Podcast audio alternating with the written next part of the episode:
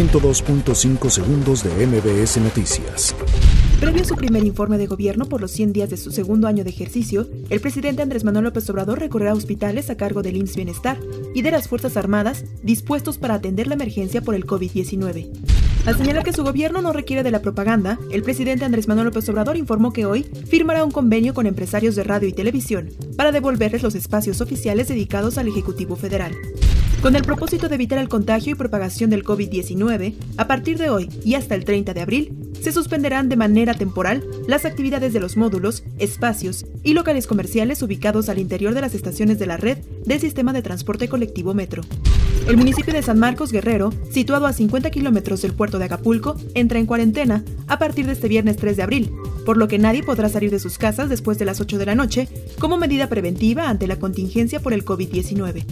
En los últimos dos días se registraron 12 casos de sarampión en el país, con lo que suman 113 en lo que va del año. La Ciudad de México registra 98 casos, el Estado de México 14 y Campeche 1. La cervecera Heineken confirmó que detendrá la producción y distribución en México el próximo 5 de abril, debido a la contingencia sanitaria derivada del coronavirus. La Secretaría de Seguridad Ciudadana actualizó a 109 la cifra de detenidos por robos y saqueos en establecimientos mercantiles, en plena emergencia sanitaria por COVID-19 en 12 de las 16 alcaldías de la Ciudad de México. Funcionarios de Wuhan, China, donde presuntamente se originó el nuevo coronavirus, mintieron sobre las tasas de infección, pruebas y número de muertos, temerosos de que si informan perderán su posición o algo peor, afirmó la Agencia Central de Inteligencia. El Servicio de Administración Tributaria informó que, de acuerdo con cifras preliminares, las declaraciones de impuestos de personas morales tuvieron un aumento de 9.05% este año.